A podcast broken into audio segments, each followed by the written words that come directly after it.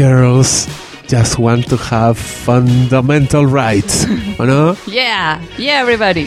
Bueno, estoy aquí en este humilde, en esta humilde sala de grabación con mi queridísima Fer. Hola. Bienvenida a tu hogar, podcastero. Podcastrero. Siempre salen palabras feas ahí. Podcast tústico. Rastrero. Rastrero. pod- eso. es un pod no- no me rastrero. gusta- No me gusta, podcastero. Y mi queridísima amiga, colega, ídola, receptora de mis órganos, Catalina Calcañi. Oh, hola.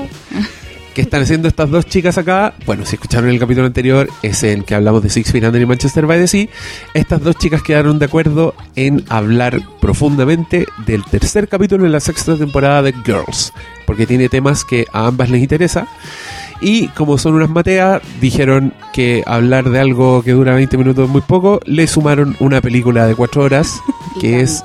Nymphomaniac de Lars von Trier. Sí, cuatro horas y tanto. Cuatro horas y tanto. En dos partes. No, No. una épica, pero. Un yo, calvario. yo no sé cuánto rato van a estar aquí. Pero yo, No, como pero- digo, este, este espacio es para ustedes. Me, me encanta que hayan embalado con esto. Las voy a dejar hablar tranquilas. Y si se alargan, yo me voy a ir a acostar. Ustedes hagan lo que quieran. Esto sigue grabando nomás. Y Have cuando fun. ahí van y me dicen, ya Diego, y yo vengo y le pongo stop. Y lo subimos. Al tiro. Al tiro, sea lo que sea. ¿Ya? Sin editar. Yo me comprometo a eso. Sí. Súper. Y así que, queridos auditores, trátenmelas bien. Yo estoy seguro que ellas lo van a, se van a ganar su tiempo y su admiración. Así que, adelante. Querimos cariño nomás. Queremos cariño. sí, nada más, nada más. Bueno, comencemos pues mi cabra. Bien. Em, Primero yo quiero saber, Cata, sorry. eh, Quiero saber por qué. ¿Por qué quisiste ese capítulo en particular? ¿Por qué te interesó conversarlo conmigo? ¿Por qué me propusiste esto hoy? ya. Em, yo me, me, me sentí muy afectada, yo creo que sobre todo de buena forma, en el podcast que hicimos sobre Black Mirror en que terminamos hablando de Ni Una Menos. Ajá. Eh, de alguna forma sentí que quería hablar más sobre esos temas eh, y que tu perspectiva siempre me parece muy interesante porque creo que eres muy como generosa con todos los espacios, como entonces pensé que podría ser bacán discutir como esta gran área gris que para mí es este capítulo de Girls Ah. eh, sobre la relación entre hombres y mujeres y como eh, el uso y tal vez abuso del poder Mm. en las relaciones. Eh, un poco a partir de la conversa que habíamos tenido sobre el feminismo, sobre el lugar de las mujeres, sobre cuánto entendían los hombres, Mm. ¿cierto? Estas inquietudes que nosotras teniendo también. nosotras y nosotras mismas también. Sí. Yo también me declaro como, em, como, sobre todo con ganas de aprender. Eso me pasa. Y creo que tú me puedes enseñar. Eh, es recíproco, es recíproco. Yo también estoy aprendiendo. Yo creo que en todos estos temas sociales eh, uno siempre va aprendiendo. Porque como sociedad vamos evolucionando, vamos cambiando. Nada puede ser tan rígido, Sí. yo creo. Eh, y por eso también es tan importante hablar estos temas. Eh, me gustaría saber también... Ay, sorry, yo te estoy interrogando. Bien, después yo haré lo... ok. Lo Ok, tú me interrogas a mí después. Sí. Quiero saber eso. Me dijiste que leíste mucho a partir de estas dos, bueno, de esta serie y de todo lo que queréis conversar. Quiero saber cómo, cuál es tu visión del feminismo, porque hay varias visiones diferentes. Quiero saber con, con cuál te quedas, cuál te hace más sentido. Ya, mira. Lo, lo primero que mm, hice fue como leer filo cosas muy sencillas y básicamente pensé que quizá no todas las personas entendían que machismo y feminismo no son antónimos. Y que el machismo por osmosis nosotros sabemos que tiene que ver como con la noción de que los hombres son más que las mujeres o mejores que las mujeres superiores.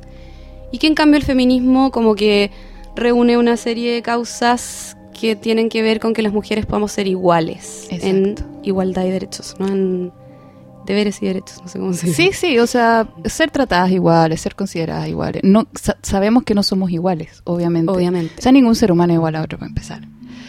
Eh, me gustaría también saber, eh, entonces, cómo lo diferenciar del, del igualismo, porque esa es una discusión que he visto hartas veces. Onda, ya, si es feminismo y si es la igualdad de derechos, ¿por qué no lo llamáis igualismo? ¿Por qué lo llamáis feminismo? ¿Por qué Eh, excluyes a los hombres de esa palabra?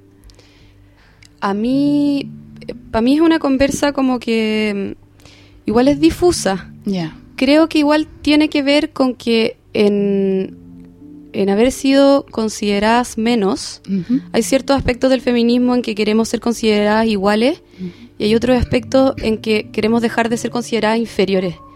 Y me parece que son un poco distintas, ¿cachai? Como que el feminismo englobe el femicidio Sí, o la violencia de género eh, de todo tipo. sí, o que nos paguen menos la violencia obstétrica. O... Claro. Eh, pero que nos paguen menos, por ejemplo, para mí está en algo igualitario, ¿cachai? Paritario. Pero que nos dejen de pegar, Claro. no es como que nosotros les vamos a dejar de pegar a ellos porque, como, ¿me cachai? Sí. O les empezamos a pegar nosotros para ser todos iguales. Ahora, ¿sabéis que ahí hay un tema igual? ah? Porque yo he hablado esto con mucha gente, porque como ya soy casi reconocidamente feminista entre mi círculo, lo he hablado mucho, sobre todo con hombres, Ya. porque es importante también po, hablar de esto con hombres. Y cachai que varios me dicen algo así como, ya, pero a ver, eh, si tú estás en la calle y un hombre le pega a una mujer, es súper condenado actualmente. Y que bien. Pero si una mujer le pega a un hombre, no. O sea, incluso se burlan del weón, ¿cachai? Como que además de eh, ser agredido por las mujeres, agredido por la sociedad en su conjunto. Entonces, ¿qué onda, pues, cachai? Las mujeres tienen privilegio, eso también es un privilegio. ¿Cómo, cómo no, nos plantamos frente a esos temas también? Sí, que son conversaciones súper justas en todo caso. Sí, como ayer un amigo me decía también, como si yo, hombre, digo como, oye, ¿sabéis que yo me voy a quedar en la casa criando a mis hijos? Eh, yo creo que hoy en día sería celebrado por el espacio cultural que se ocuparía. Mientras que si una mujer que, no sé, pues estudió una carrera y es profesional dice, oye, me quiero quedar en la casa cuidando a mi hijo y no voy a trabajar, Es bastante condenado. ¿cachai? Sí. Entonces, Sí, por eso sí, pues yo, yo adscribo más como a la rama del feminismo que postura como la libertad de todos, bueno, o sea, que todos podamos, tengamos la posibilidad de ser lo que realmente queremos ser y de hacer lo que realmente queremos hacer. Y, y según mi, mi punto de vista se llama feminismo porque así visibilizamos la lucha de las mujeres, porque no podemos negar que es el género femenino el que ha sido más oprimido Sí, y el po. que ha sido más castigado. O sea, ya negar eso, yo no entro en esa conversa, ¿cachai? mm, Eh, y ya que nosotras, al menos en nuestro idioma, hemos estado tan acostumbradas a considerarnos parte de lo masculino siempre, siempre que se habla de la historia del hombre, siempre que se habla de todos, de... sí, razón. nos consideramos parte de eso. ¿Por qué los cabros no se pueden considerar parte de algo que tiene un hombre femenino por primera vez? Entonces eso también es parte de la lucha. Sí. O sea, consideremos algo femenino, el feminismo, como eh, que, que nos engloba a todos, hombres y mujeres. Me encanta, me encanta esa visión. Sí, hombres, sean feministas. sí, po. La lucha es por ustedes también. Por el derecho a, a ser, pucha, a ser débiles, a, a buscar ayuda, a, a no recibir. Completamente, sí. Sí, onda, a, a recibir el mismo trato de los jueces en los tribunales, porque yo he visto colegas míos que evalúan de mejor forma a una, a una ex esposa que a un ex esposo en cuanto a la tuición de los hijos. Porque sí, ¿cachai? Y eso también es injusto, y eso también viene una mirada súper machista. Exactamente. Precisamente. Metámonos Ay, ahí. qué bacán. Oye, eh, ¿qué te pareció el capítulo? Pucha, ¿sabéis qué? Yo no sabía cuál era tu intención. Por Ya. lo tanto, yo traté de entrar de manera súper neutra al capítulo. O sea, no, no sé mucho de la serie, no sé qué ten- tan reivindicativa es, así que mm, entré, entré como muy desnuda Ya. a la serie y lo que me pasó fue que yo le creí al weón. Yo caí, Mm. totalmente, yo fui ella, yo fui Hannah. Y como que dije, oye, sí, pucha, tenías razón. Sí, pues, man, porque uno, uno no se preocupa de cachar toda la historia. Y pasé por alto muchos detalles que después, eh, como que la vi de nuevo y no sé, pues me fijé, ponte tú que el buen toma té en un Mac que dice, yo amo a Chuck. Mm. Me fijé que hay un cuadro de Woody Allen. En el- Sí, en la- la como disparándose en la cabeza, ¿no? Disparándose en la cabeza. ¡Ay! Bueno, sí, Ah, ah, ya, ah, ya, perdón. aquí no, Por nos soplan. Sí. Vamos a contar. ¿Viste? Sí, puede- puede- puedes decirlo. Ay, ok. Es un fa- Es un fantasma hoy, es un fantasma. Ok. Bueno, este capítulo, eh, la, en este capítulo la protagonista que se llama Hannah Horvath eh, va a ver a un escritor del que ella es muy fan, un escritor que parece bastante prolífero, tiene un departamento increíble. Eh, Muchos premios. Muchos premios, Muchos muchas fotos con famosos, Sí. como...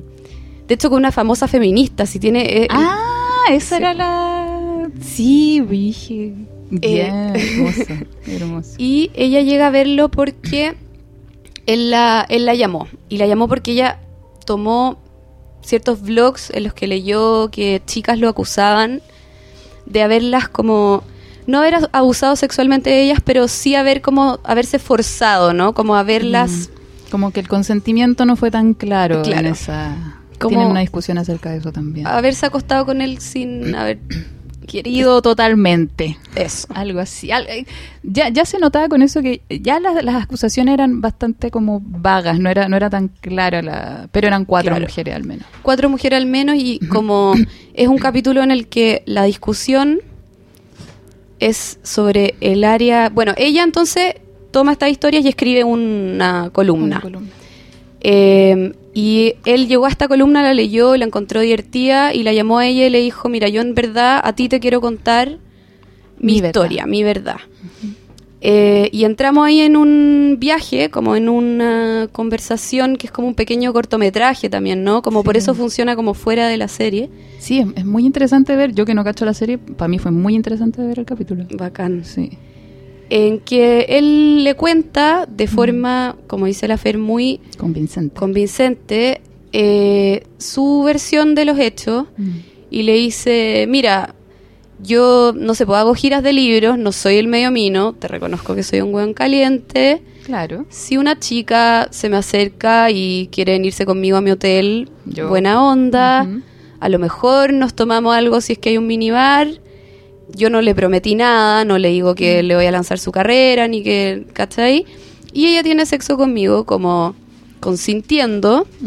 Y luego publican esta historia en que yo quedo instalado como un demonio, como además como una pancarta, ¿no? Como de esta sociedad machista y opresora contra las mujeres. Y minas como tú, que a mí me parece muy inteligente, en vez de venir y preguntarme, Me condenan. me condenan. Claro. Y yo no, no he dormido, bajé de peso, tengo miedo que mi hija la molesten por esto, exacto. etcétera, etcétera. Sí. Y yo en el- ahí estaba así muy, muy como, oye, sí, pucha, qué lata, no, no, y- Qué fuerte debe ser como... Qué fuerte igual debe ser como... Disculpa que te haya No sé. interrumpido. Pero qué fuerte debe ser, si el bueno hubiera sido sincero, qué fuerte debe ser que te, que te, que te acusen de algo así, ¿cachai? Cuando tú no has hecho nada. Pero también me empecé a preguntar, porque he conocido casos así, pero también me empecé a preguntar cuántos de esos casos quizá el gallo sí hizo algo, po, y no cachó. Sí, po. Mm. Que es un poco lo que hablábamos de Casey Affleck también la vez anterior. Yes. eh, esa como área gris, porque ella le discute y también le discute de una forma muy interesante, Mm. diciéndole como tú lo quieras o no, estás en un lugar de poder con respecto a estas mujeres. Y eso lleva una responsabilidad, ¿cachai? O sea, no puedes eh, fingir que son iguales si en verdad tenéis una posición de poder. Le cuento una historia de su profe, de hecho. Sí, sí, precisamente. sí. Tenía un profesor que, Que creo que es una historia de la Lina Dunham. yo creo, Que creo, por ahí leí como que sí, como que es de ella. A ella le pasó. Mm. Ella dice que era como la niña brillante del ramo castellano y el profe la amaba y le hacía como unos masajes en la espalda, y cariñitos y todo. Mm. Eh, y que cuando ella trató de decir que le parecía que esto era Que le- incorrecto, Mm. le dijeron, oye, ¿qué estás hablando? Ten Sí, o cuidado. sea, eso es, una acusación muy grave la que estás haciendo. Entonces, mi. mm, Bueno, y después más encima le ponen más pelo a la sopa porque. Luego de que estamos más o menos de acuerdo en esto, él igual es un narcisista, pero ya A cagar. a cagar. Da Y un sin poco ningún de mono. tapujo. así. O Sí. sea, Sí. El, el mag ya es como. Ni le ofrece nada para tomar, se toma él un té solo. Como... La interrumpe un café. La interrumpe todo el rato. Ella lo interrumpe como una vez. Mm. Del weón, sí. Sí. No, adorable no es.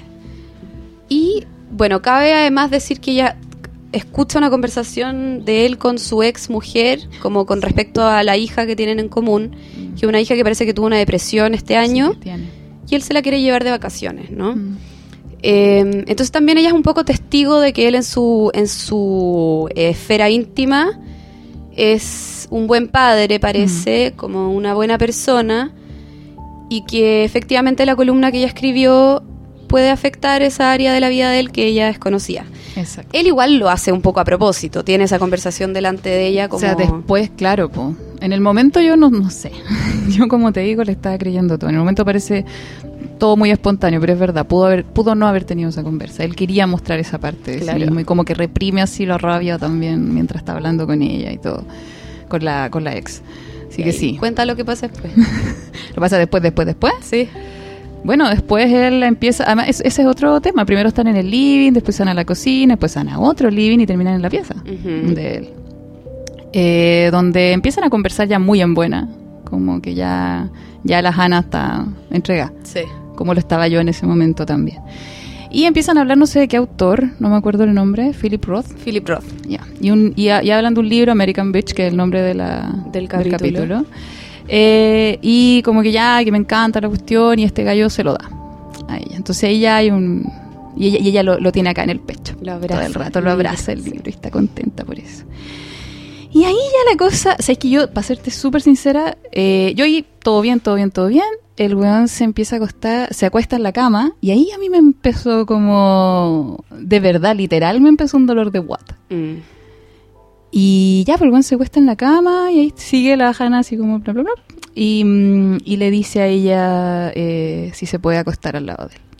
Y ahí la Ana así, incomodísima, yo también, Sí. muy, muy incómoda. Y me pasó algo terrible ahí. Y es algo que he conversado con varias mujeres después de ver el capítulo. Y todas me han dicho lo mismo. A ver.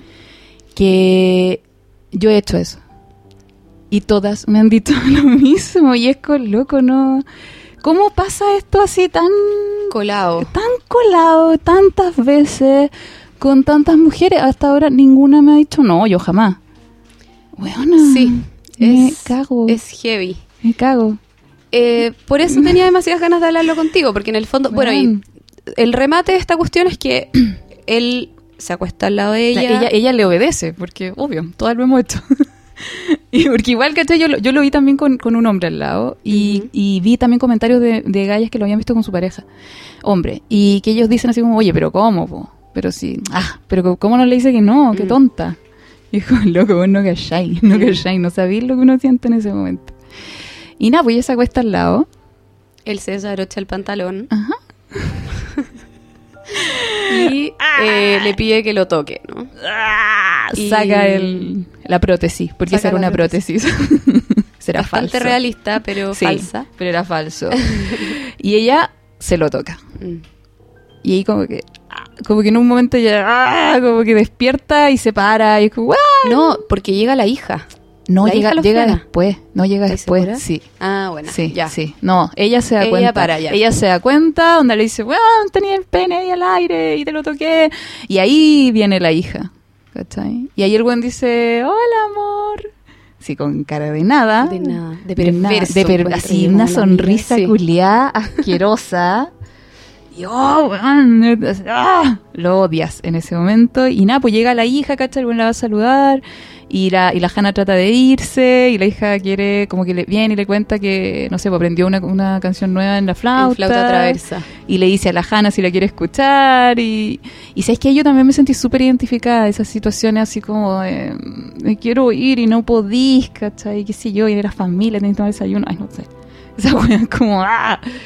Y nada, pues ahí se queda escuchando la canción que me encanta. Me Una encantó. canción de Rihanna, Desperado. Ah. Muy buena. Hermosa, me encantó. Eh, mm, y nada, pues tú lo veis al weón así mirando a su hija mientras toca la flauta con cara embelesada, lleno de amor. De respeto a las mujeres. sí. Una maravilla de hombre. Y la Hanna así como confundía a cagar y asquear y ah, todo. Mientras la Lola toca la flauta. Hermoso. Exacto. Ah, ya, pues y termina. Y la Hanna se va. Y hay un montón de minas caminando hacia el edificio. Y entran al Y edificio. entran al sí. edificio. Muchas minas de distintas edades, de distintos Sí. como estilos. Fue toda regia. Que ahí es como ya como un juego metafórico. Sí, de, va- van a seguir entrando minas en ese departamento. Exactamente. Yo eh, me mm, creo que los dos puntos que marcaste son exactamente por qué lo quería hablar contigo. ¿Sí? Porque, eh, bueno, obviamente habla mucho de las áreas grises, sobre el consentimiento, sobre el poder, también sobre como la, la era de las redes sociales en la que vivimos, que hemos hablado en eso, en los podcasts que yo he estado como sobre cómo tu intimidad y la esfera pública se confunden Sí. en esta era de... Sí. Y hay algo que dice la Hanna también, y es que el internet nos dio voz a todos los que estábamos marginados. Claro. O sea, ya no, ya no es, o sea, sí, es importante la voz del weón que puede publicar en la portada del Times, pero al mismo tiempo, una Lola que publica en su Tumblr, Tumblr eh, también es escuchada. Exacto. Y, y qué bien. Y al mismo tiempo le muestra al área gris que le dice, ya pues, pero tú no me conocí y Ujú. publicaste una cosa de mí sin conocerme y Ujú. pudiste destruirme la vida, ¿cachai? Claro. Ahora, ahí, ahí ese, ese fue uno de los, de los argumentos de él que yo, que yo lo encontré débil. ¿Ya? ¿Por qué qué tanto te destruye la vida cuando estás en ese nivel de poder? Porque, ¿Por qué Woody Allen? ¿Por qué el cuadro de Woody Allen? Ese weón, primero se casó con una de sus hijastras. Ajá. Punto uno. Y uno igual ahí como, que, mm, podéis como levantar la ceja, pero si bueno, Sí, po. hay un nivel de consentimiento, quizás. Y después sale el testimonio de la otra hijastra. Yo no sé si tú has leído el testimonio de No. ella. Es horrible, es asqueroso. Chucha. Y, ¿cachai? Yo lo leí y dije, pero, weón, y nadie cuestiona a este weón. La mina lo, y parece que la mina lo publicó ahora ya adulta, no sé. Y a mí me choca cómo, con qué facilidad se cuestiona el testimonio de víctima. Porque es como, ay, pero sí, en una de esas no fue así, está tratando de agarrar fama. Es como, loco, no es una maravilla publicar una cosa así. Tú no termináis bien después de publicar, de publicar Mm. una cosa así. No es, no ganáis mucho, la verdad. Claro, nadie lo dice porque quiera sentirse bien por eso. Eh, y además que, no sé, la forma de redactarlo era... Y además que ya había sospecha, entonces es como loco, ¿qué onda? Y no, pues ese weón no... ¿Qué perdió? O sea, yo creo que él lo dice, ¿no? Como he bajado de peso, estoy eh, como atento, como No, pero me refiero- hiperatento. Me refiero a Woody Allen. Ah, Ese weón sigue siendo respetado, sigue sacando películas, a nadie le importó. Mm. Y si a alguien le importó, bueno, no tuvo tanta fuerza como para poder arruin- arruinarle la carrera. Mm. Igual que Roman Polanski, otro weón que fue Sí, po. condenado y toda la weá, igual sigue siendo respetado, ¿cachai? Por lo que hizo. O sea, por las películas que hizo, no sé si por lo que hizo. Eh, entonces, cuando estáis, cuando tenías ese nivel de poder, yo creo que eres bastante indestructible, creo yo. Y creo que eso te pasó también un poquitito con Casey Affleck, sí, ¿cachai? Porque tenía una gran red, pues ese weón. sí, po. Y hay Mm. muchos casos, como... Me acuerdo haber leído un par más, no me acuerdo ahora quién, pero de directores en el fondo que se meten con gente de su equipo, de... Sí, como de abus de espacios de abuso de poder en que por eso es tan interesante esta- este capítulo, porque muy probablemente muchas veces el consentimiento es un área gris. Sí, po. Y muchas veces, por unas razones muy extrañas, las mujeres consentimos aunque en verdad no queremos. Y ahí, weón, hay, que ahí hay, hay una discusión tan interesante que hacer y tan compleja. Sí. Porque para mí explicarle esto a un hombre, ya te- se lo he tenido que explicar a dos. Y es, me quedo en trampa porque no sé bien cómo explicarles esa compulsión que tú sentís a agradar al otro. Heavy, sí. Es, Sí, demasiado bien nombrada. Sí, pues, porque es una compulsión. No, no es, no- yo no lo puedo llamar deseo. No es que yo desee complacerte. Es como, dame esto. Ah, ok. Mm, Bueno, toma. mm. Y weón, y, y, y, y cachai que, no sé, yo me acuerdo, ponte tú mi primer pololo, ese weón me decía que le molestaba que yo le dijera lo que me gustaba en el sexo. Que se le bajaba. Así que mejor yo no le dijera. Y, y yo, Ah, ok. regio. Y, que también yo digo, pero ¿cómo yo, weón, le decía? le decía, ok. Ok, ya. Y pucha, ¿de qué callas, weón? Mm. Y esa es la maravillosa autoviolación que también muchas de nosotras hemos llevado a cabo. Yo creo que también pensé en mi... mm, que no era un pololo, pero fue como una relación muy importante, como el de la primera vez, digamos. Que también por mucho tiempo después él como que quería y no quería estar conmigo y se metía conmigo, después no me hablaba en no sé cuánto tiempo y yo caía como mosca a la miel. Ay.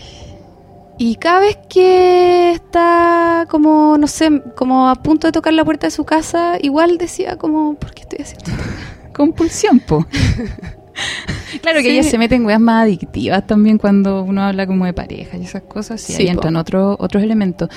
Pero en esto particularmente que es tan femenino, yo creo que se conf- co- confluyen varios factores. Primero está el hecho de que a nosotras nos crían y nos enseñan a ser complacientes, Mm, a cuidar, a atender, a hacer sentir bien al otro. mm. Y yo lo veo en weas tan simples como los departamentos de soltera y los departamentos de soltero. Y el departamento de soltero es una, una mierda. ¿Asco? un asco. a no ser que tengan a la señora del aseo, ¿ok? Sí, claro. Pero, y los departamentos de soltera, no, o sea, sí, a veces puede ser, pero generalmente son espacios hechos para acoger, para recibir visitas. Y yo vivo sola y yo estoy súper consciente. Yo siempre a mi departamento lo tengo listo por si llega alguien. Siempre. Mm. Lo tengo siempre considerado. Porque uno nunca sabe. Mm. ¿Cachai? En cambio, voy a departamentos de amigos y Claro, no, no se tomaron la molestia de recoger el plato con pizza pudriéndose hace una semana. Sí, siempre hay vida en la cocina. Menos el departamento del Diego. Menos, es menos. Es, hermoso. Hermoso. Brilla, brilla. Menos tres limones que le botamos porque estaban con hongo. Quedan detalles, detalles. Bueno, eh, pero eso, ¿por qué? Porque las mujeres nos enseñan siempre eso, siempre estar atentas a las necesidades del otro. Y me he dado cuenta mucho también, no sé, pues, al atender Mm. pacientes que las mujeres son mucho más preocupadas de no quitarme mi tiempo, de que, como de, weas que- de las que no deberían estarse preocupando, porque soy yo la que está haciendo la pega, ¿cachai? Sí. Pero están preocupadas de eso. Eh, los hombres son un poquitito más, más libres en ese sentido, o no se dan cuenta simplemente. Quizás es como una. Sí, como una falta de conciencia. ¿Por qué nunca lo vieron nomás? A lo mejor es una cosa como más. eh, como una noción más individualista, lo que decís tú, como nosotros Mm. tenemos por, eh, por crianza, Mm. por naturaleza, capaz como Mm, una noción de los demás mucho más potente. sí. Mientras que, yo, o sea, volviendo al capítulo, como que mi sensación de él es que es un tipo eh, ombliguista, ¿me cachai? Como No, todo el rato. que solamente está consciente de lo que a él le pasó con todo esto, que solamente quiere Él hablar de que él es la víctima, que quiere que ella le pida disculpas, que busca el espacio porque a él le va a producir un beneficio. Y ahí, weón, qué terrible eso. Bueno, igual quiero, quiero terminar lo otro diciendo que también hay obligaciones que se le imponen a los hombres, que también son. Porque siempre tengo cuidado con eso, Sí. para que no me traten de feminazi. Porque, ¿cachai? Que también, ya, a nosotros se nos enseña a cuidar, a estar pendiente del otro, al hombre se le enseña a proteger y a cuidar. Mm, Pero en- en- no, no cuidar en el sentido de nosotros, sino que si ocurre algo, ellos tienen que estar alerta siempre. Claro. Cosa que para nosotros es mucho más cómoda porque si pasa algo, tú te podías esconder detrás de alguien. ¿cachai? Entonces, Sí. son obligaciones diferentes. Eh, ya, y volviendo al tema este, de este buen ombliguista egocéntrico eh, y de querer ser la víctima, ahí pasa mucho eso en las situaciones de abuso. De abuso como ese, porque aquí tenemos un weón consciente del poder que tiene y que lo ocupa y que lo Sí. utiliza en su beneficio. Y que quien se siente obligado a pedir disculpas y quien se siente eh, realmente culpable por, por el abuso eh, es la víctima. Y eso pasa muchísimo. O sea, cuando una hace eso que, que, no, que no quiso hacer es como, ay, como Sí. que te sentís como culpable tú. Culpable tú, Mm. ¿por qué, me, ¿por qué hago esto? ¿Por qué me Mm. hice? Como que lo hubiera hecho sola, como Eh. que... Bueno, lo mismo que si que hay embarazada, po. Como, oye, qué tonta. Bueno, la violencia obstétrica se trata de eso, yo no sé si hay cachado, pero espero que cada vez pase menos. Pero mujeres que han, bueno, y hombres que han investigado al respecto, eh, y yo también lo sé de testimonios de familiares, de tías, de abuelas, de ¿Ya? eh, que les dicen, weas, como, ah, ¿no te gustó? ¿No te gustó cuando, cuando te acostaste? Ya, ahora tenéis que, que apechugar. No, no cachai, ¿eh? ¿No? Hospitales públicos, sí, pasa. No sé si pasa ahora, ¿eh? Yo tengo ¿Qué son onda? Testimonios. una mujer embarazada... Sí, pues. Para quejarte, Oh, qué fuerte. Pero sí, oye, la violencia obstétrica es una weá terrible, terrible, que hay que visibilizar también. Y que ahí, bueno, te sentís avergonzada, te sentís vulnerable, te sentís, y se te castiga por el hecho de enfrentar tu sexualidad. Sabéis que es mucho peor, pucha, espero que ahora no sea así, de verdad, porque yo los testimonios que tengo son de gente mayor de 40 años al menos. Tuve una compañera en la universidad que se quedó embarazada a los 16. Y me decía que le decían esas weas, pero porque era chica, po, que tenía 16 años. Y como, ¿Cómo andaba ahí cochineando? Y la wea. Qué heavy. Bueno, Y- Lina Dunham tiene como una, mm, una cita por ahí que es, es un poco sobre esto, que dice como, eh, los hombres nunca van a saber lo que es hacer algo como recreativo, que lo haces porque es rico y que pueda tener consecuencias que te cambien la vida para siempre. O sea, ellos no se quedan embarazados de tirar. Entonces, la No, mujer po. igual vivimos con esa dualidad, ¿cachai? Sí, po. y por mucho que te cuidís, te puede pasar, weón. Mm. Como sea, puedes tener muy mala cueva. Y nada, pues soy tú la que tiene que asumir todos los costos. Mm. Qué terrible. Ya, mi cabra, ¿quiere tocar otro tema? Eh, solo decir que yo igual agradecí la mirada de este capítulo. ¿Ya? Porque creo que, bueno, fue escrito por esta, por la mina que es la protagonista, que es la creadora. Ella lo inventó. Sí, Ella ella lo creó. guionista. Oye, bueno. Eh, y tiene una socia que se llama Jenny Conner, que es la productora del, del programa, de la serie. Y tienen un blog feminista, hicieron un podcast, Ah. son bien así abanderadas, son bien bacanes. ¿Ya? Y mm, de hecho el podcast es bacán, te lo voy a mandar. Ya, porfa, porfa. Eh, y me gusta igual eh, el retrato de este hombre porque siento que no es demonizante. te están invitando a Mm. observar un área gris como dándole espacio a los dos personajes para ser. Yo igual creo que hay algo en, no sé si de redención, pero de mm, complejizar todavía la- más la mirada cuando e- ella ve a este tipo mirando a su hija y amando a su hija, ¿cachai? Mm.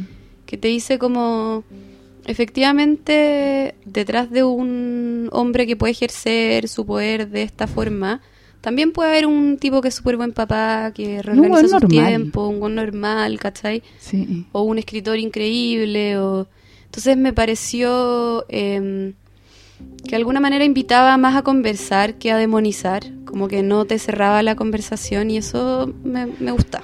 Sí, yo eso de pintarlo como un buen normal también lo vi un poco para cuestionarse. O a mí lo que más me gustaría es que hombres se cuestionaran eh, su posición de privilegio.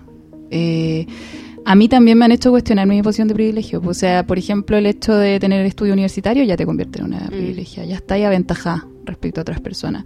El lugar donde naciste también puede ser una ventaja. En mi caso no lo es mucho, pero estoy mejor que otros. Y así, como que siempre tenéis como que cuestionar las posiciones de ventaja que, que tenéis respecto a otras personas. Y en ese sentido yo creo que el género masculino, heterosexual, la típica, el hombre blanco, heterosexual. Pucha, cabros, sí. O sea, ya de entrada tenéis una posición de privilegio. Eres más escuchado, podías ocupar más espacio. Podéis ser agresivo Mm. sin que se te hueve Sin que tanto. se te hueve. ¿Cachai? Sí, podéis decir no. Y esa es una hueá súper importante también. ¿Qué pasa en este caso, el, el que nos grafica ese capítulo? Y muestra cómo la dificultad que las mujeres tenemos para decir que no. Dificultad que está adentro nuestro, pero que también nos es impuesta. Cuando una dice que no, ah, puta, a mí me ha pasado millones de veces, a mí me han tachado mucho de conflictiva. Porque no siempre digo que no. Mm. Porque muchas veces no quiero hacer algo y no lo hago y no tengo ganas de atender y no tengo ganas de, de ser complaciente y eso es súper agresivo viniendo de una mina. Sí, pues yo al revés cuando llegamos le decía a la Fer como, tengo mucho miedo de hacer este podcast porque no quiero pelear con nadie. Exacto. y eso es muy, muy de mujer, pues. Sí. Porque, ¿saben que De verdad es difícil hacerle entender a un hombre lo difícil que es eh, plantear algo medianamente conflictivo si, Sí. una, si una es mujer. De verdad que no es nada fácil, nada fácil. Porque el umbral de, en, en el, en el que te- para encontrarte agresiva, el umbral para nosotras es bajísimo.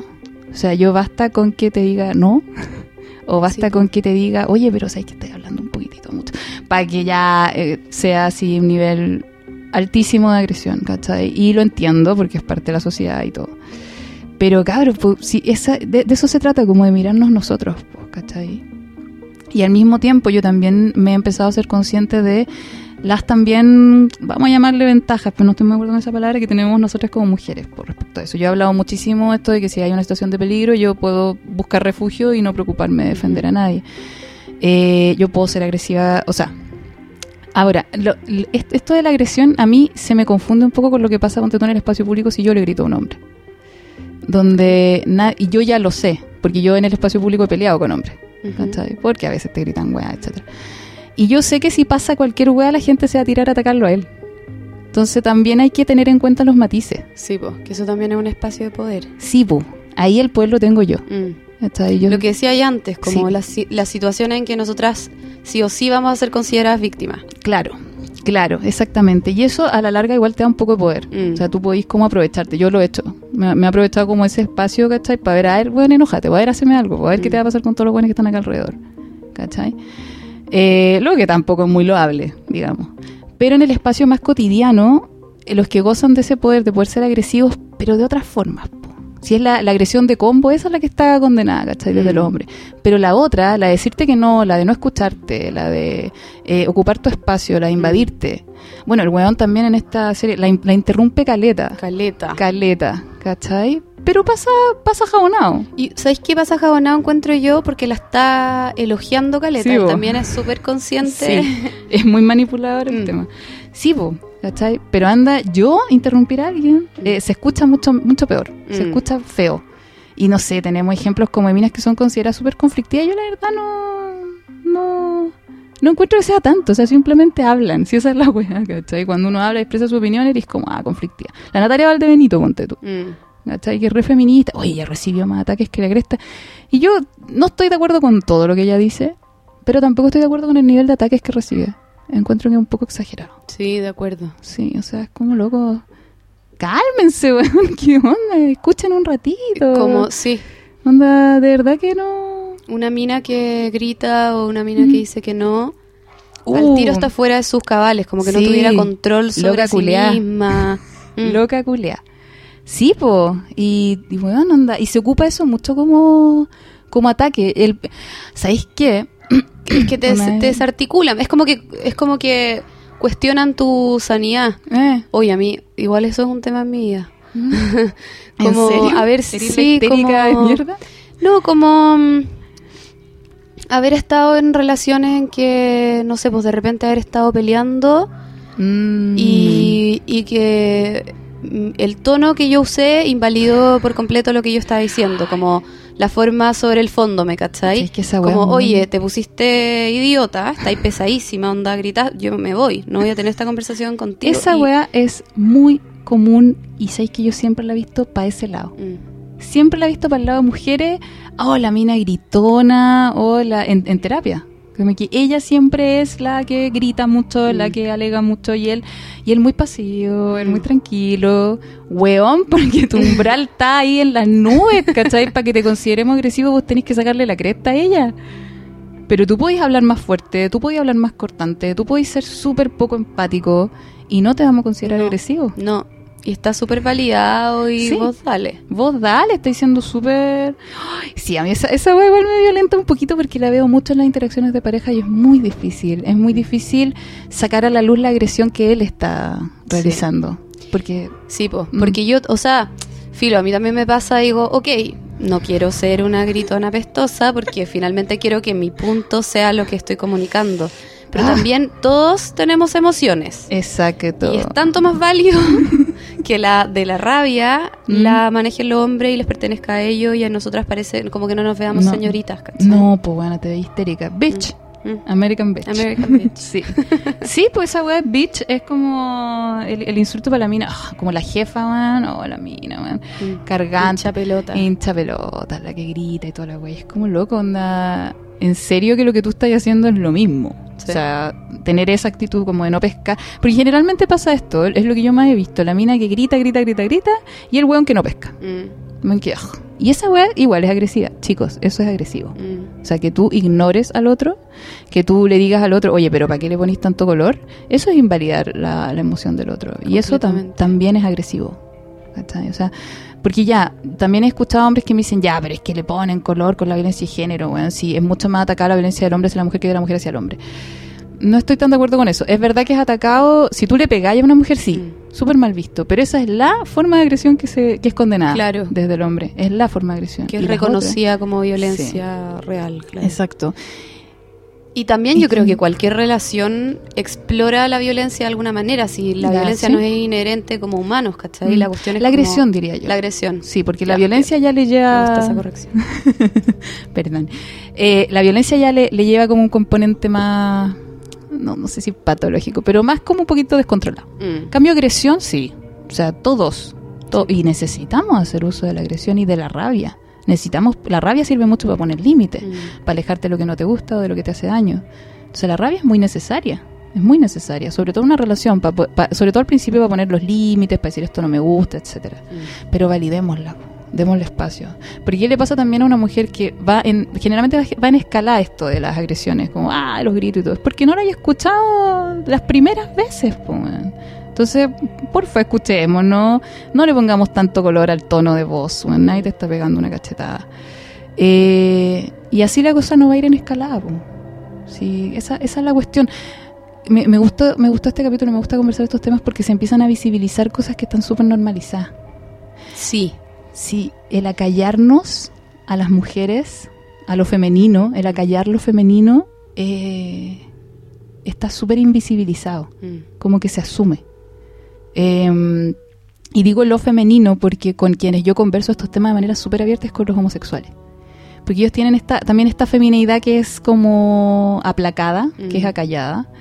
Eh, Y ellos también se han visto como enfrentados a esto de ser acallados, de ser oprimidos, de no ser escuchados, eh, de ser insultados, también en la calle. eh, que les griten weas y eso, y es como, weón, y, y a nadie como que le parece importarle mucho, como porque nosotras mismas lo hacemos, el mismo hecho de que se diga, ah, ya me puse mina. Esa wea es loca, porque Sí. eso es malo.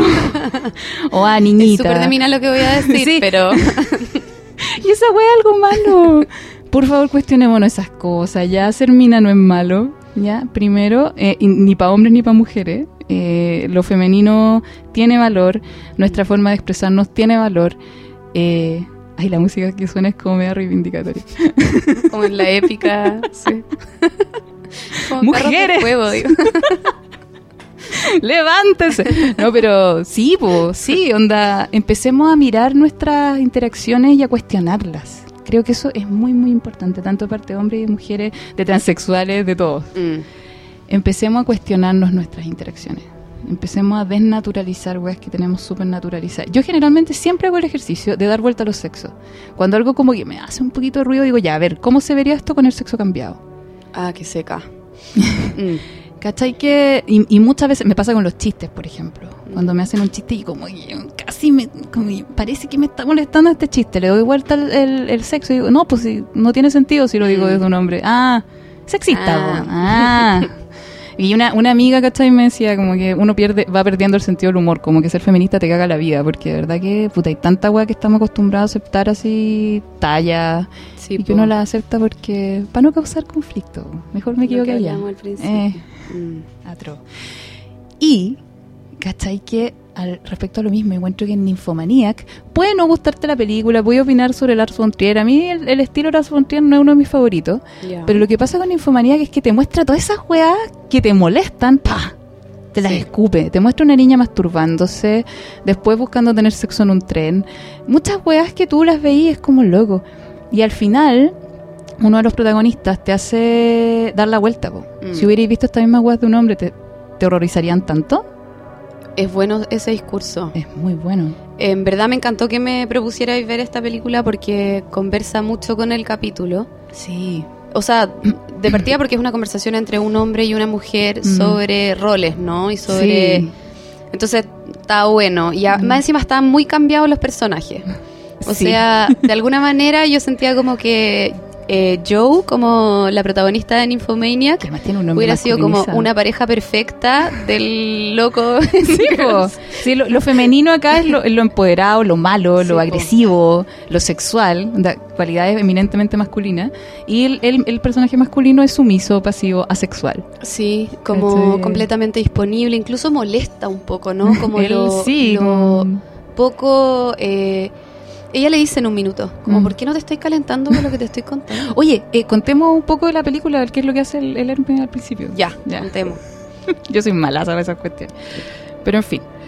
Ya, ¿cómo? ¿Leo cómo? yo? Ya, por favor. por favor. Eh, bueno, Joe es una mujer que está golpeada en Mm, una calle, tirada. como una ciudad que parece ser invierno, así como Sí, una ciudad muy nieve. oscura. Mm. ladrillos, todo medio horrible, y está en el suelo esta mujer con claras señas de haber sido así como brutalmente golpeada. Y eh, un hombre que baja de su apartamento, que es un tipo de ser 15, 20 años mayor que ella, eh, la encuentra y se la lleva a su casa, él se llama Seligman. Eh, la atiende, en el fondo es lo que dice la Fer, cumple mucho como un rol femenino. Muy femenino. Sí. La cuida, la acuesta en su camita, le da un tecito con leche y ella le empieza a contar a cambio como lo que le pasó, ¿cierto? Ajá. Está contada como a forma, es muy literaria la película, ¿no? Sí, Está contada sí. Como, con, como con capítulos de un libro. Sí, se agarran de elementos que están en la pieza para ir contando la historia, ocupan mucha metáfora, algunas muy lindas, otras muy extras, encuentro yo. Pero, claro, onda, em, y, ella empieza a contar su, su, su historia y ella es muy masculina para contar, ella es muy agresiva, ella es muy Sí, pesada. muy- muy pesada. Es muy pesada. Es muy invasiva del espacio. Sí. Como, sí. Como que te, o sea, cuando el Seligman le dice su nombre, le dice qué nombre más ridículo tení. y, y claro, onda, si tú pones eso en un hombre es como algo bueno para la talla. Mm. Ja, ja, ja. Pero lo veía en una mujer y te molesta. Sí, Te molesta esa ¿qué onda la actitud. loca pesada? Sí, al tiro. ¿Por qué le está diciendo eso? Si él la, a él, él la ayudó. Oh, Él. ¿De qué te diste cuenta? de que en verdad si lo hay vuelta, Sí, po, weón. la es seca. Qué terrible. Eh, Ay, sí, Bueno. se hace ese ejercicio, bueno, te... entonces Joe empieza a contarle a Seligman su historia desde que ella era chica hasta... Esto dura cuatro horas. Son cuatro horas muy entretenidas, se las recomendamos. Bueno, dura Sí. más. Yo vi Dura la de más. Netflix, Yo que yo, no también. sé qué me perdí en verdad, pero parece que nos falta como una hora de película. Sí, eso dijo Fílmico. Eso dijo Fílmico. Sí. A mí, a mí me gustó, pero yo he escuchado también críticas muy negativas acerca de la película. Yo Pero- leí un par. Mm. Creo que lo más como... mm, eh, a ver, para mí es muy transparente que esta película está contada por un hombre y que el capítulo de Girls está contado por una mujer. Ah. Como, como desde la escritura. Eh, de alguna manera esta película es mucho más racional, es Mm. más fría, Sí, eh, mucho, está mucho más intelectualizado Sí. se acerca probablemente más al porno, como a lo plástico, el sexo, y Mm. como, aunque la protagonista es una mujer, es un personaje que, como decís tú, está súper masculinizado.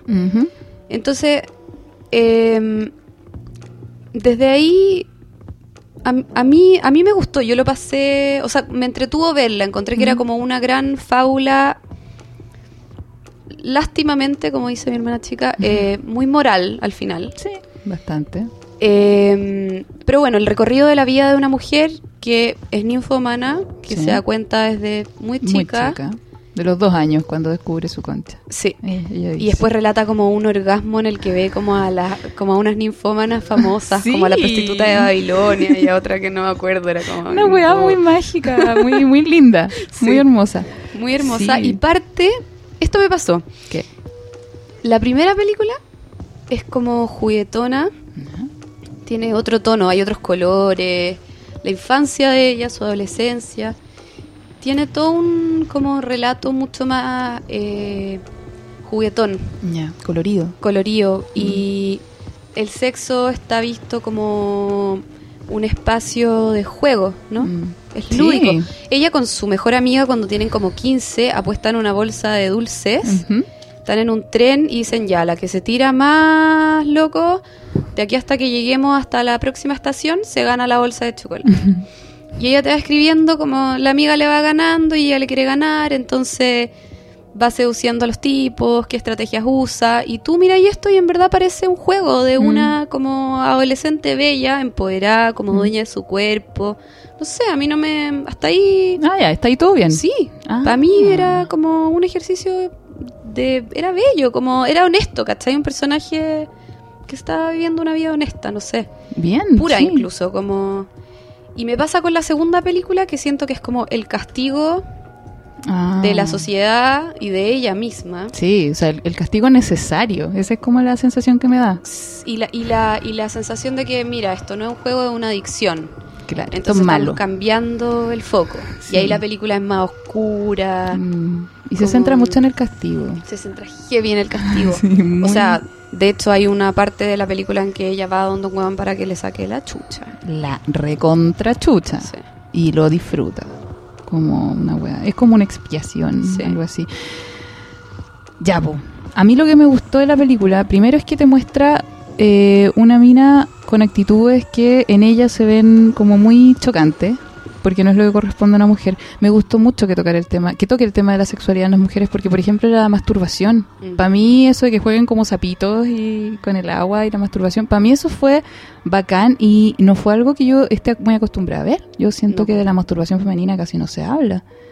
Muy poco. O sea, En Girls se habla. ah, igual. ya, ya, es que yo no lo, no lo he visto. Pero igual desde otro punto de vista. Es que yo ahí igual co- como que comparo y siento que Lars von Trier de alguna forma hace un ejercicio muy como nihilista con esta película, ¿no? Ya, Como los seres humanos no tenemos sentido. Onda, mira cómo castigamos a una mina ya. eh, por, Por ser su quien es. sexualidad. Por ser quien es. Sí. es la weá. De hecho, ella, o sea, habla de la pedofilia, que otra cosa que hablamos Ay, cuando sí. hablamos de Black Mirror. Mm. Y hace ese paralelo, ¿cachai? Claro. Y dice que ella admira a un pedófilo que nunca actúa sobre su propio como afán, digamos, o sobre su propia Impulso, Impulso. deseo, pulsión. eh, porque está controlando algo que es muy difícil de controlar. O sea, el impulso sexual es dificilísimo de controlar. Entonces, si es nihilista, Girls es súper eh, como referente a la sociedad de consumo y a la sociedad como completamente penetrada por el internet, ¿cachai? Mm. Como la, la vida de las redes sociales es muy distinta a la vida en Nymphomaniac, ¿cachai? A la vida. Bueno, y la vida en las redes sociales es un poquito distinta a la vida real. También. Pero digo, la exploración, por ejemplo, de la masturbación en Girls tiene más que ver con ella mm, escribe una historia y la va a contar a un taller literario y cuenta que se masturbó pensando en Ah. creo que un autor que le gusta, que es algo raro que a ella le pasa, pero bueno, filo, como que está mucho más naturalizado como en la conversación de como somos todos medio hipsters y estamos todos medio liberados, como a nadie le llama la atención, ¿me cachai? Sí. Mientras que en Nymphomaniac, de alguna manera, eh, ella relacionándose como con pureza, sin querer dárselo a un público, ¿no? Sino como Mm. una experiencia personal. Cachando que es algo privado. Mm. Pero a mí me llamó la atención porque se habla de masturbación en una niña. Sí. No sé, 10, 9 años, no me acuerdo. ¿Qué edad tenía cuando, cuando se muestra jugando con la amiga? no Y eso es algo que yo considero muy nuevo, muy novedoso. Mm. O sea, los, es- la, la Paloma Sala tiene un monólogo donde habla de esto, que onda, los niños, los hombres están acostumbrados a hablar de masturbación. Y, se, y de, de chicos. Y se quejan, se quejan, no sé, por lo- los de nuestra generación que cuando chicos, puta, tenían una teta toda pixelada en el canal, en el Playboy, ¿cachai? o revista. Y cachai que nosotros no teníamos nada, po. No, po. O sea, la paloma dice así como, bueno, yo la primera vez que masturbé había inventado un pecado. Y es verdad, yo tengo el mismo recuerdo. Como yo era muy chica y descubrí esta weá y es, Mm. ¿qué es esto? O sea, y tengo ganas de hacerlo de nuevo. Mm. ¿Qué onda? No tenía a quién preguntarle. No tenía ninguna imagen, nada de lo que aferrarte. Donde tenías que estarte agarrando de programas de la tele cuando aparecía, no sé, un weón. nada. Yo tenía unas amigas que íbamos al videoclub de Pucón, Ya. ya año, no sé, 1999, y arrendábamos películas para mayores de 21 ¿Y le resultaba? para buscar, pero bueno, no eran pornos, eran como una película de terror que tiene una escena erótica. una teta, una nalga. una relación sexual muy borrosa y veíamos eso así como, ¡ah! como ya.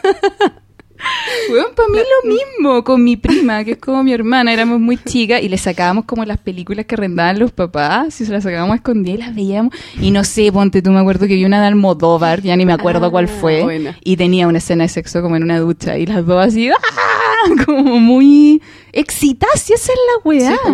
Pero tú no sabís que estáis excitada, no tenéis idea de lo que es eso. Mm. Me acuerdo que mi prima se agarraba como del mantel de la mesa, así como que se lo empezaba a comer. y cachai que esa es la sexualidad qué nuestra, pues. hermosa. Sí. hermosa y desconocida. Mm. Es un puro misterio, es un puro velo culiado que no tenía idea de lo que es. En cambio, para ustedes, cabros, era totalmente eh, visible. Aunque hubiera sido castigada, igual, ustedes hablaban de masturbación. Yo no sé ustedes, pero yo conozco gente que hacía competencia. Para ver a dónde, quién llegaba más lejos. Ah. Hermoso. Eh, y es que, ok, sí, pueden, pueden incluso haber sido traumáticas, pero existía, po. Y el, perdedor. porno- traumática solo para el perdedor. Pero esas weas existían, pues existía, eso tenía nombre. Y es muy importante que esas cosas tengan nombre, ¿cachai? Correrse una paja, po, weón. ¿Cuál es el nombre para la masturbación femenina? ¿Cachai? Mm, mm. Entonces, Nymphomaniac me gustó en parte por eso. ¿Contar plata? ¿Ah? Contar plata. A ver, Diego. A ver, Diego, por, por favor. Tocar el charango. Tocar, tocar el charango. tocar el charango. Podríamos hacer ahí una, una encuesta, ¿eh? ya cabro. Ya, bien. Porfa, ayúdennos con esto. Dennos términos para definir la masturbación femenina. Porfa, para terminarla. Para, tener, para que tengamos una cuestión que no sea corrernos la paja. Solo al Twitter de la Fersi. Eso, llénenme el Twitter con menciones. en el Facebook, así, en mi Facebook profesional. Muy, muy profesional. Hermoso. En fin. Eso, porfa, ¿en qué, ¿en qué parte estamos? Ah, ya, que la loca se masturbaba.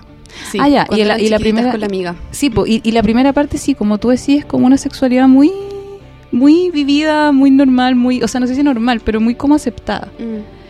Eh, Rebelde, incluso ella habla de que querían ser como revolucionarias, que, que como su sexualidad les perteneciera. Que no dependiera del amor, eran como enemigas del amor, ¿te acordás? Y Mm. tenían ahí como una especie de secta de niñitas. Mea, Mea vulva. vulva. Mea máxima vulva. Podríamos hacer eso, entrete. A mí esas escenas igual de Lars von Trier ya las encuentro demasiado Es que es muy Lars, Lars- la edad. literales, Lars ¿no? von Trier, Pero- sí. Esto es malo, esto es Mm. diablo, esto, esto es la octava del... Ah, ok, ok, ya, entendimos. Mm. Sí, con Lars von Trier me da como, ya, ya entendimos, ya entendimos el simbolismo. Gracias. Bueno, pero sí, y es verdad, ¿cachai? Que, porque ahora, claro, me hiciste pensar como la segunda parte como castigo no la había conceptualizado de manera tan clara. Porque la primera parte se termina cuando ella ya no puede sentir. Sí. Pero está, está en la relación de, De amor, amor. con la primera relación de amor real que con tiene en su vida. Sí. Y que ella dice que el amor distorsiona las cosas. Como que igual muestran el amor como una weá. Una weá. El, el enemigo. Sí. Sí. Sí, y como que no, no te ayuda mucho a nada, la verdad. Mm-mm. Como que te distorsiona las cosas y te hace hacer cuestiones que van un poco en contra de lo que tú realmente eres, al menos en ella. Mm. Como que me da la sensación de que ella lo pasaba mejor cuando tenía muchos amantes antes de estar con Jerome y, y aunque le quedara la caga... Oye, la Uma Thurman, man. Seca. Y está como con la cara rara igual, ¿o no? Sí, ¿qué? Ahí es como cuando sacaron esas fotos que está como alisada, no sé, es raro. Yo no la reconocí. Yo me costó. Yo no ¿Cómo supe. ¿Es o no es? ¿Cómo que se parecía a la Uma Thurman? Y era ella, po, weón. Y Era. se manda una actuación Increíble. hermosa. Se come con zapatos a la niñita que no es tan buena actriz, digamos. No, porque era bastante joven, po. Hermosa en todo caso, o sea, Sí, pone unas caras que le dan sentido a la escena y como... No, sí. Sí, pero... No, la Uma Thurman la cagó. La cagó en una escena muy, muy bizarra. mm, Y que después te hacen este paralelo entre un hombre abandonando a los hijos y ella cuando abandona a su hijo. Y es como, oh, sí. sí, bo, sí. O sea, estamos tan acostumbrados. Y esa es la wea también. Volvemos al tema de cuestionarnos las cosas. Porque es tan natural esto de ver a los hombres que abandonan a los hijos, ¿cachai? Y si lo hace una mujer es como, weón, lo peor. Claro. Es que ahí, ya, para mí ahí hay un paso entre la primera y la segunda película que tiene que ver como... La primera como con un viaje de exploración y la segunda con una adicción. Y en la segunda ella la tratan como una adicta. Y cuando la tratan como una adicta, ella es una mina que se va a recibir latigazos de un weón y deja solo a su hijo en la casa, ¿o no? Que es muy comercial de drogas del gobierno de Chile. Clímax de Transpotting, como si eres adicto, tu guagua va a morir. Eh, que igual es como injusto, ¿me cachai? Yo como eso pensaba, puta, ¿por qué me cambiaron tanto el foco que ahora esta mina es un monstruo? Sí, a mí No también sé. me extrañó esa... Por eso como que me, me dejó un regustillo bastante amargo. Bueno, la película me deja con una sensación de mierda, weón, porque al final no hay reivindicación de nada, todo vale callampa. Hasta el weón buena onda que te invita a weón. su casa para darte tecito te quiere violar. Weón, y... y ¿Por y- qué? ¿Por qué hizo eso? ¿Viste que Sí. es nihilista el weón al El final? weón- no, nada tiene sentido. Sí, para mí esa parte fue como, weón, no, no me podía hacer esto. Yo, pero sentí algo similar, a, sentí algo similar a- al final del capítulo de Girls. Del weón Sí. saca, saca, bueno, sacar la pichula Mm. nunca es algo bueno. No, sacarle el pico a la... Además que le dijo, oye, nos vamos a atender en esta cama, no va a pasar nada. ¿ah? Eh, que eh. te, te- le dice, te... I encourage you to keep your clothes on. Eh, sí, Como sí, loca. o sea, o sea, por favor. o sea, esto, esto es muy... Que es muy similar al, al, al ninfomanía, weón. Tú Sí. estás pero totalmente entregada, el weón es asexual, el weón es el primer amigo. Que la ella se lo dice, qué pena. Weón. Eres el quizá el único y primer amigo que he tenido en toda mi vida. Y después, cuando el weón se la quiere ensartar, parece inconsciente de que la está cagando, igual que el otro, el, Mm. el- el de Girl. Y le dice algo así como, oye, pero si te haya acostado con millones, con miles de hombres. Sí, casi como con penita. Como, oye, ¿Por qué yo pero, no? Claro, como tan ya. feo me encontré ahí. Oh, la Friendzone, weón. El otro día vi un, un tweet que decía algo así como, puta, si encontré que la Friendzone es mala, imagínate tener un amigo así como medio aterrador tuyo que, que piensa que le debís sexo. Sí, weón. Veamos las cosas de nuestro lado también, por favor. Porque no es agradable que un amigo esté esperando que le devolváis todos los favores con sexo. Dejemos de romantizar al frenzoneado. Sí. Y bueno, y la frenzoneada también. Porque sabéis que no, po, si uno, uno puede decir que no, es parte fundamental de mis derechos, pues, Mm. decir que no. Bueno, Y que te entiendan que que- no es no. Como que no es no hoy día y quizá mañana. sí, porque un no de una mujer es un quizá. ¿Tú cachai eso? Si una mujer te dice que no, es quizá. Mm. Te dice que estáis sí. tratando, pero no tan bien. Tenéis como que corregir la estrategia. Exacto, tenéis que corregir la estrategia. Weón, no, porfa, entiendan, en serio, si una dice que no, loco, ándate. O, o vírate, de verdad no. Uf, ya, también eso me, me, me enchucha un poco. Y Pute termina con eso y la mina matándolo. Y como loco, ¿por qué, me, ¿por qué hace esa wea? Yo eso lo encontré como excesivo. Sí, yo ese final ¿Cuál es tu punto? me pasó lo mismo. ¿Qué queréis demostrar? Como ya, ok, todo humano es una mierda. Eh, como Sí. no- siempre ante nuestras como buenos sentimientos y buena voluntad va a prevalecer como, no sé, como un instinto basal de hacerle daño al otro, ¿no? Como no sé. Sí, pero además ¿Irá yo por era- ahí? Puta, además, pero yo además lo encuentro súper contradictorio, porque al principio yo sentía que este weón tomaba como este sexo, esta forma sexualizada de ser de la mina, como está bien ser así, es tu forma de ser, etcétera, y después lo pone como algo inherentemente negativo, onda que al caballero se le despierta el instinto sexual por primera vez en su vida y, y la caga y, Mm. y lo hace para dañar. Y es como, Sí, no loco, podría puta, abordarla de una forma humana. ¿eh? Compleja, como somos, no es como sexo malo, cochino, castigo, Sí, muerte. muerte. Te odio, Lars von Trier. Pero bueno, me dice una Lars von Trier si estás escuchando. que es muy, muy probable. Sí, este mensaje va para ti. No, pero pero sí, pues, onda, sí, esa, esa parte como de la película. ah, Pero, Pero yo me quedaría con justo antes de esa parte, porque hagamos como que esa escena no existió. hagamos- ya, ok. Sí, Vamos a lo anterior, que es lo que creo que la reflexión, que igual es súper majadera, onda, Mm. cuando él la dice en voz alta, uno igual dice como, ya, sí me había dado cuenta, pero gracias por decirlo en voz alta, eh, que él dice, tú te das cuenta que todo lo que tú has hecho, todo tu viaje, como que lo reinterpreta. sí. No tenéis que tener culpa, tú solamente has sido natural, tú solamente Mm. has vivido como siendo honesta con lo que te pasa, siendo honesta con quien tú eres. Si fuera un hombre el que abandona un hijo, todos, No sé. hay miles de hombres que abandonan hijos, Mm. tú solamente estás siendo castigada porque eres mujer. Eh, después, como cuando fuiste como cobradora de deudas y tú torturabas gente, en verdad lo hiciste porque necesitáis como sentir que teníais un poco de poder, como retomar un poco espacio de Mm. donde estoy empoderada. Entonces, para de significar tu viaje como algo culposo porque esto solamente te pasa porque eres mina. Si fuera yo hombre, no estaríamos teniendo esta conversación porque Mm. no sería necesario.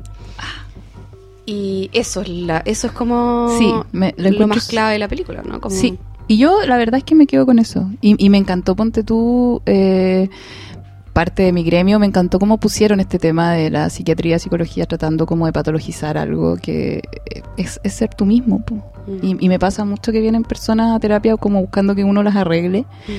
Y es como, no, pues, weón, si lo que tenéis que hacer es aceptar lo que eres. Si, como, como tú eres, e- ese es tu aporte. Mm. ¿Cachai? Lo que te está pasando, lo que te está enfermando es que no estás aceptando lo que tú eres, que estás tratando de acallarlo.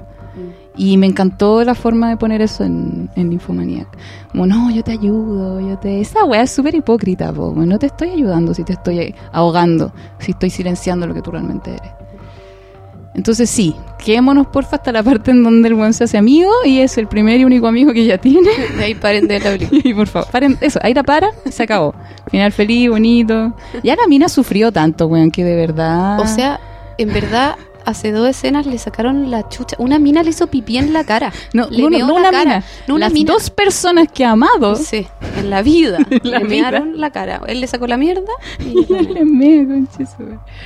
Bueno, sí, atroz, atroz, te odio. Trata mal a sus personajes la Trier. Sí, y nos trata mal a nosotros. Mm. Ah, ah, y a propósito de tratar mal, paréntesis, ¿ah? ¿Has visto Horace and Pete? De Louis C.K. No, Horace and Pete. Vela. Cabros, véanla. Es buena. ya. Bien. Eso. Pero te tratan mal.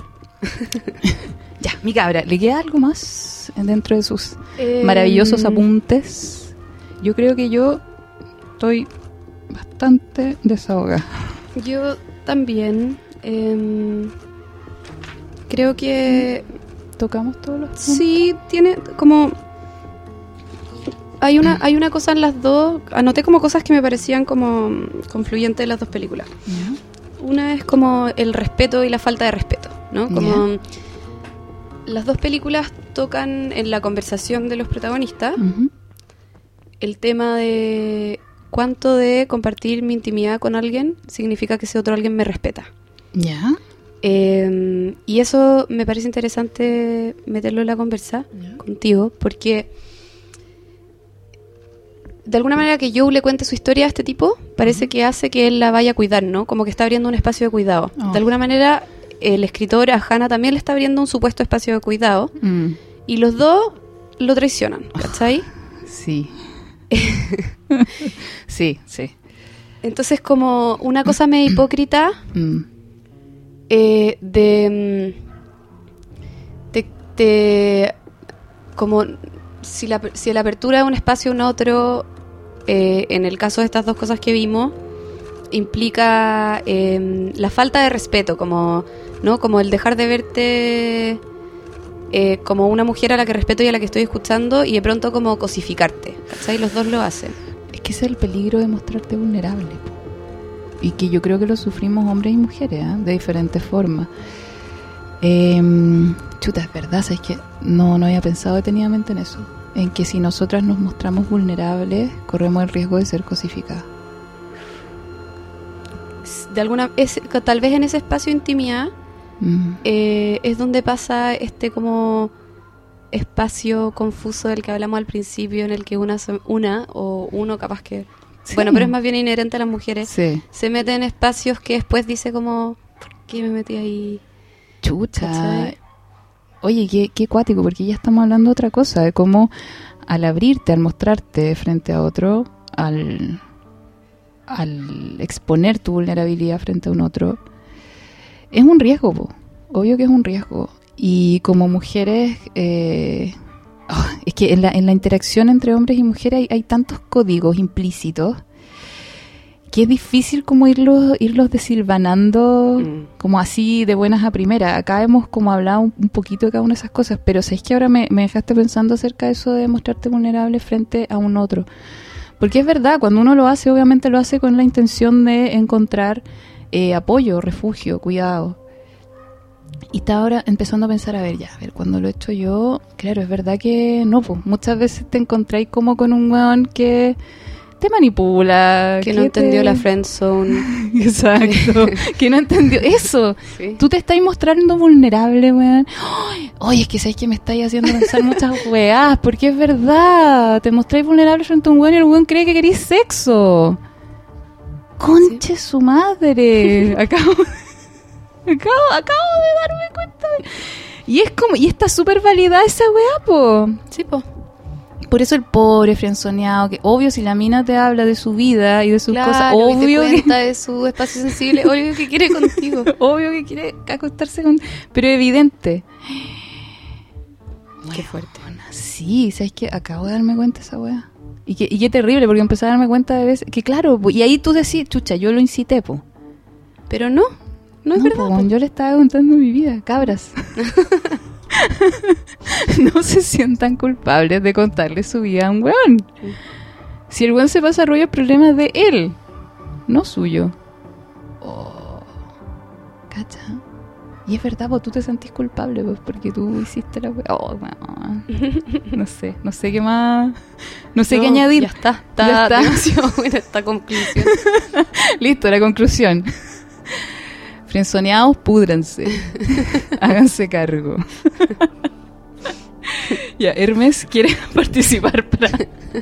A propósito de frenzoneado,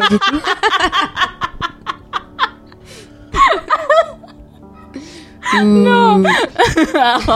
Yo digo no. Mm. Por favor, por favor, demos cierre a esta conversación. Bueno, termina manera- así. Una, yo espero que hayan disfrutado esta conversación tanto como yo, porque yo estaba calladito, pero estaba así como, wow. Eh, eh, si quieren más podcasts de estos, háganselo saber a las cabras para que se motiven. Yo feliz de, de hacer perillas. Esta vez. la conversa. Y, sí. y nada, pues despídense ustedes, digan dónde encuentran. Y Ah. dónde encuentran a Fer, ya saben. Almas Sí. pobres, almas en desgracia, que buscan solución. Sí, eh, estoy en el Ella no tiene solución, pero los guía. Los Claro. guía de la mano que se por un camino Acéptense. muy hermoso. Para que acepten que no hay solución. no, cabrón, en serio, en serio. Eh, ya, me encuentran en el Facebook, Jennifer Vergara San Martín, eh, en el Twitter, eh, arroba fersicóloga, y bueno, mi mail es fbcortasanmartin arroba gmail.com.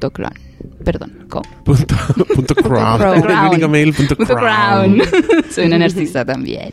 Y usted, Catita, queda su Twitter. Eh, sí, mi Twitter es arroba catacalcagni. Eh, según el Diego, tuiteo unas cuestiones muy crípticas. Eh, Es verdad. pero me pueden meter conversa, no hay problema. Ah. y sí. Y háblele, también- háblele Rick and Morty, eso, eso le gusta a ella. Demasiado. Oh, y también Rick and pueden ver mi pega y la pega que hicimos con el Diego en la página del Canal 13, viendo Preciosas, La una mejor teleserie teleserie. que ya terminó, pero siempre se la pueden repetir. Sí, Es una serie esa, weá, es como una tanto- serie, noventa y mí. tantos capítulos para Sí. disfrutar. A mí me encantó, sinceramente. ¿Te acordás? El otro día un niño en Twitter nos decía, ay, no quiero que termine. Y nosotros, ¿en qué época estás? En enero. Era un niño que escribía desde el 2016. No, pero lo estaba viendo, lo estaba viendo en internet. Así que Maravilloso. un, un saludo para él. Y bueno, gracias a ustedes por escuchar. Nos vemos en el próximo. Gracias. Adiós. Adiós. Desperado. Sitting in a old Monte Carlo. A man whose heart is hollow. Uh, take it easy. I'm not trying to go against it. Actually, I'm going with you. Gotta get up out of here and you ain't leaving me behind. I know you won't, cause we share common interest. You need me, there ain't no leaving me behind. Never know, no. Just one out of here, yeah. Once I'm gone, ain't no going back. If you want, could be the.